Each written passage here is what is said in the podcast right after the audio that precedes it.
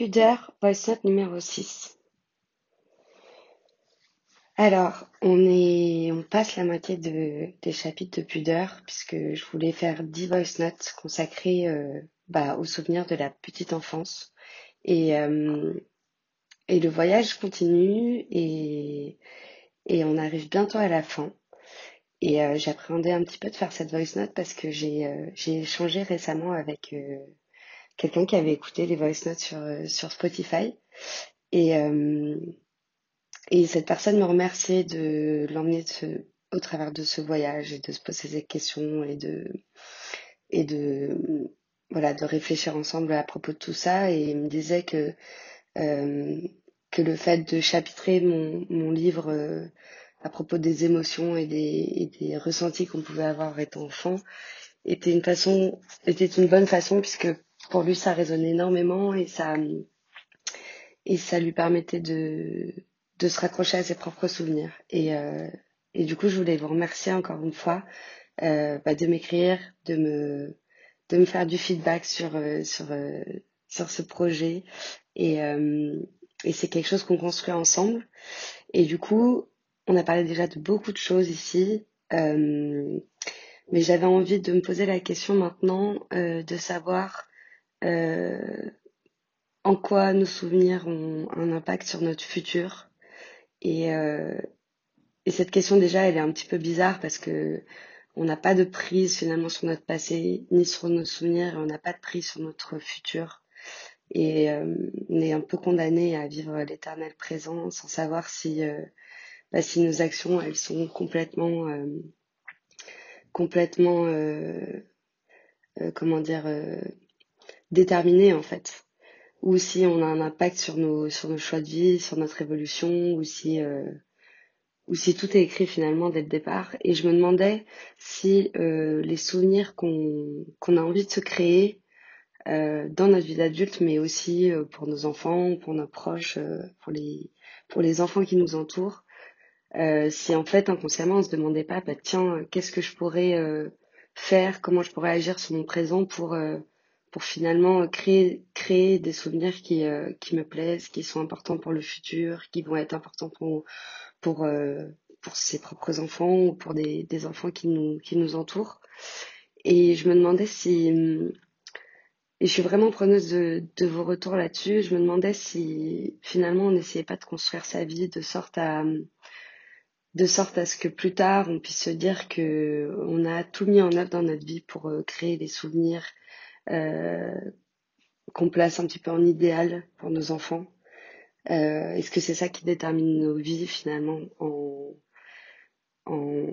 voilà sur différents curseurs, sur euh, la liberté, sur euh, les actions de mouvement, sur euh, où est-ce qu'on habite, comment on- comment comment on vit notre vie, comment on emploie notre temps. Euh, et, euh, et pour ma part, en fait, je suis en train de faire un gros changement justement dans ma vie euh,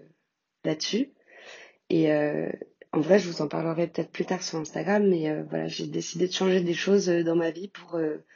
pour avoir un impact sur le futur et sur la face, ma façon de vivre sur les prochains mois. Et euh, alors ça n'a rien d'extraordinaire, hein, il y a des gens qui font ça tous les jours, mais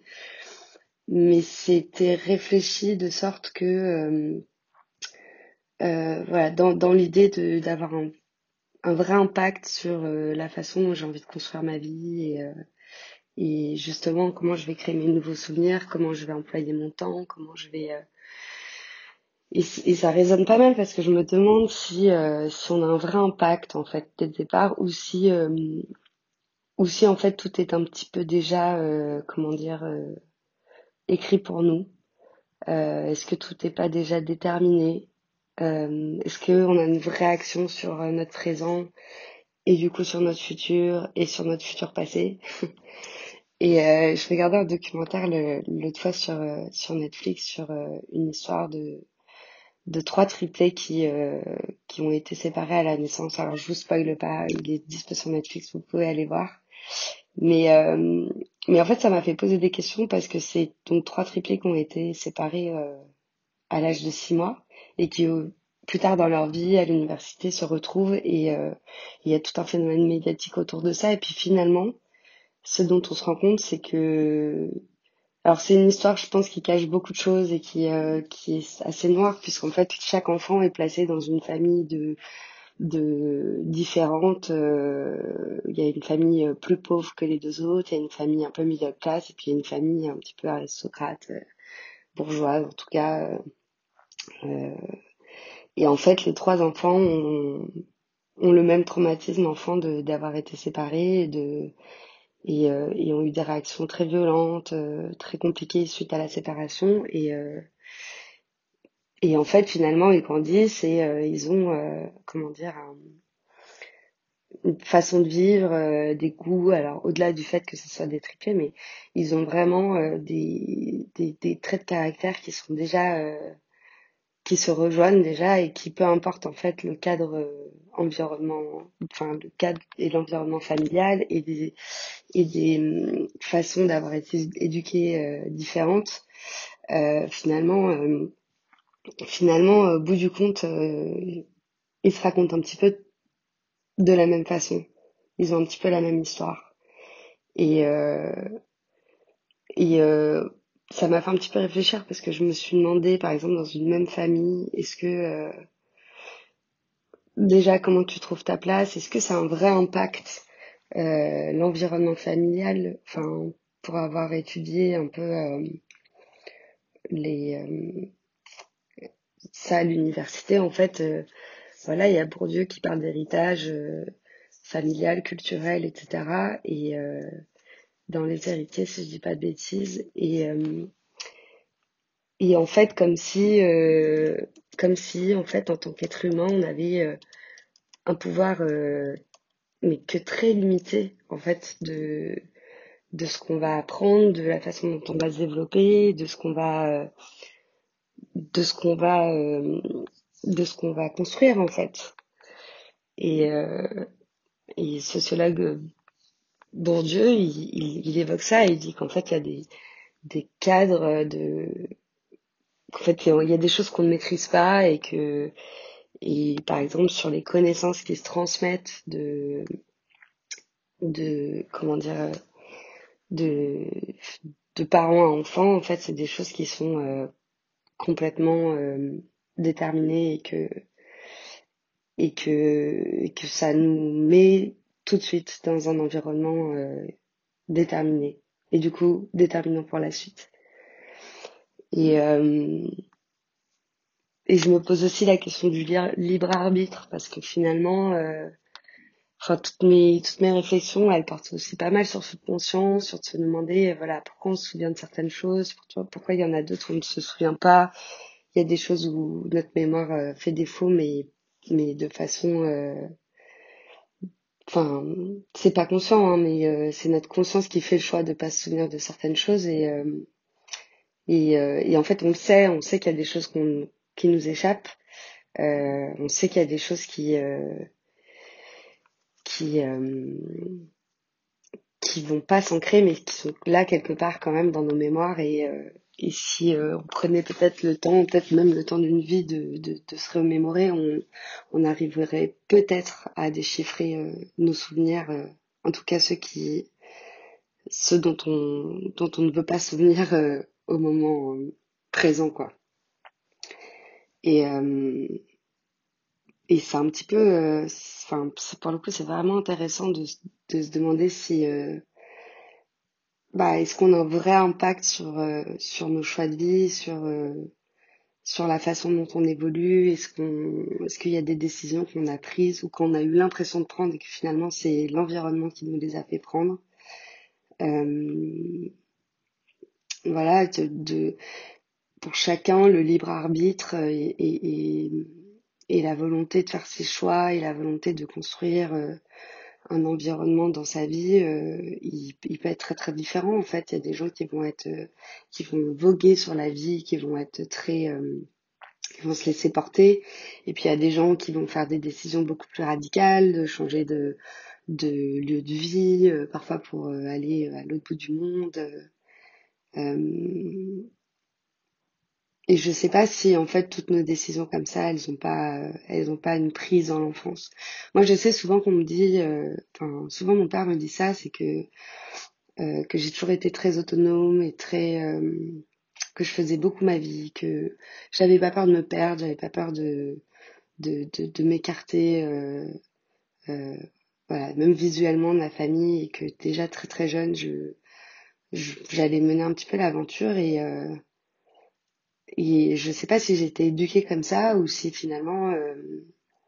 c'est ma personnalité ou est-ce que ma personnalité elle a été fascinée par euh, enfin façonnée pardon par euh, par mon entourage et du coup je suis devenue comme ça je ne sais pas. Et aujourd'hui bah dans le monde dans lequel je suis je, je, je veux rattraper cette autonomie là je veux rattraper euh, ma liberté de choix euh, d'employer mon temps et en fait ça résonne énormément et je pense que Pudor m'aide aussi énormément à, à, me poser ces questions là et à me demander voilà qu'est-ce que j'attends vraiment du futur parce que c'est un peu simple de se laisser porter parfois par sa vie et de et de pas en prendre les rênes. Alors parfois ça demande de prendre des risques, mais euh, mais il y a quand même quelque chose qui est beaucoup plus fort que que ma conscience en fait. Il y a quelque chose qui me pousse à faire ça et qui euh, qui est hyper présente et euh, et voilà. Et je sais qu'il y a pas mal de choses où je me dis j'ai pas envie de me laisser enfermer dans des trucs que j'aurais pas choisi. Et, typiquement, à l'inverse, j'ai rencontré une, une nana une soirée que je connais absolument pas, euh, avec qui j'ai parlé du projet Pudeur et euh, et elle, elle me disait que euh, que non, elle se souvenait absolument de toute son enfance. Et en fait, elle était comédienne. Et elle me disait, mais moi, c'est euh, mon outil de travail. C'est-à-dire que je vais puiser euh, toutes mes émotions dans mon enfance. Je me souviens de tout. Euh, je me souviens que tout a été organisé, orchestré pour que je pour que je devienne comédienne, comme si en fait avant les planches, elle avait déjà un rôle à jouer. Et j'étais hyper étonnée parce que c'est la première fois qu'on qu'on partage ça que ah non mais moi je me souviens absolument de tout, de tous les détails, de ma détermination, de vouloir être actrice et et euh, je me suis quand même demandé sur le moment si euh, si ça faisait pas partie un peu de son personnage, de comme si pour se légitimer aujourd'hui en tant que comédienne, elle euh, elle validait ça par que par toute son enfance en disant mais tout était écrit, je suis comédienne, je travaille les émotions, je suis je suis connectée à, à ma petite ma petite enfance en permanence. D'ailleurs, je sais pas trop comment elle fait parce que moi ça m'angoisserait un peu de d'être sans cesse connectée et, et dans la conscience de, de, de, de, ce que tu traverses dans la petite enfance. Je suis pas sûre que je suis pas sûre que c'est quelque chose qui me brancherait énormément, mais euh, je me suis un peu demandé si c'était euh, si c'était vrai déjà ce qu'elle me disait, euh, si elle en était intimement convaincue ou si euh, ou si finalement c'était euh, plus un rôle. Euh, mais on voit souvent ça hein, quand je sais pas, je sais pas si j'ai envie de, dire ça, mais quand on voit, je sais pas, des, des comédiens ou des chanteurs ou j'en sais rien, qui finalement sortent les cassettes où ils ont 8 ans et ils font déjà ça en disant, voilà, ça a toujours été là, j'ai toujours été cette personne-là. Comme si l'adulte, il se raccrochait finalement énormément à, à ses rêves d'enfant en fait. Euh, puis parfois ça marche et puis parfois ça marche pas. du coup, du coup je suis un petit peu. Euh, en fait, je sais pas si on se doit quelque chose sur notre passé ou finalement en fait le passé il est il est il est pas si important et que finalement on n'a pas besoin de se rendre des comptes entre guillemets je suis allée au ciné là depuis euh, putain premier ciné depuis énormément de temps. On est allé voir Adieu les cons et euh, et puis c'est c'est un peu ça aussi dans le film. Euh, je vous invite vraiment à aller le voir, il est trop bien. Je me suis énormément euh, euh, j'ai ri, j'ai pleuré, j'ai adoré, j'ai adoré le film et j'aurais plaisir à le revoir. Et dans ce film, bah l'actrice, elle Virginie Virginie Fira, elle elle rendait compte en fait à sa à, elle euh, quand elle avait 15 ans. Et je me demande en fait, est-ce que en fait tu passes pas ta vie à, à te rendre des comptes? À prouver que regarde, je suis devenue quelqu'un bien et que en fait c'est même pas par rapport à l'extérieur, c'est par rapport à soi. Quand on a un petit peu d'exigence et que est-ce qu'on est-ce qu'on passe pas sa vie à, à soigner ses, ses, ses rêves et ses angoisses et ses envies d'enfant euh, comme si finalement il y avait zéro futur et que et que en fait on passe sa vie à, à marcher à reculons, à regarder notre passé en disant regarde, regarde tout ce que j'ai fait, regarde tous les pas que j'ai accomplis, regarde qui t'es devenu. je sais pas. Il y a, hum, je sais pas si c'est ça, mais euh, mais dites-moi vous ce que vous en pensez parce que est-ce que est-ce que vous aussi vous marchez à reculons ou pas? Est-ce que moi je marche à reculons? J'en sais rien. Est-ce que euh, est-ce qu'on peut avoir euh, un avenir euh, unique ou est-ce qu'on a des milliers d'avenirs qui pourraient s'écrire et que finalement euh, on agit sur cet avenir et on choisit la destinée qu'on va avoir. Et, et je vais finir sur un truc parce que je blablate ce matin mais je me demandais aussi enfin je sais pas quand j'étais petite je pensais souvent à ça j'étais un peu fascinée par le truc des sosies. Euh, je sais pas si c'était un truc que j'avais entendu à l'école qui disait ouais t'as 7 euh, ou 8 sosies à travers le monde ou je sais pas quoi et, euh, et depuis ce truc enfin même régulièrement je me dis tiens euh, il y a des catégories un peu de physique des gens qui se ressemblent les visages très ronds les visages très carrés au contraire enfin et je me suis toujours demandé si justement sur tes 8 sosies à travers le monde si si finalement t'avais un peu le même même connexion tu vois, dans ta construction. Alors même si t'as pas la même culture, même si machin, ou si t'avais le même tempérament, c'est un peu, euh, c'est un peu bête, mais euh, mais euh, mais j'aime bien réfléchir à, mes sosies imaginaires en me disant, euh, tiens, où est-ce que où est-ce qu'ils vivent, est-ce qu'ils font un peu les mêmes choses que moi, alors que c'est complètement idiot parce que hmm, parce que c'est pas parce que tu se ressembles physiquement que que que tu mènes forcément la même vie. Mais euh, ça me fait penser à cette photo là sur internet, je sais pas si vous aviez vu, où il y a deux mecs dans un avion qui se ressemblaient comme deux gouttes d'eau. Et j'aurais adoré être la personne qui était assise à côté d'eux pour savoir. Euh... C'est quand même un truc étrange, on dirait un petit peu un bug de la matrice. De...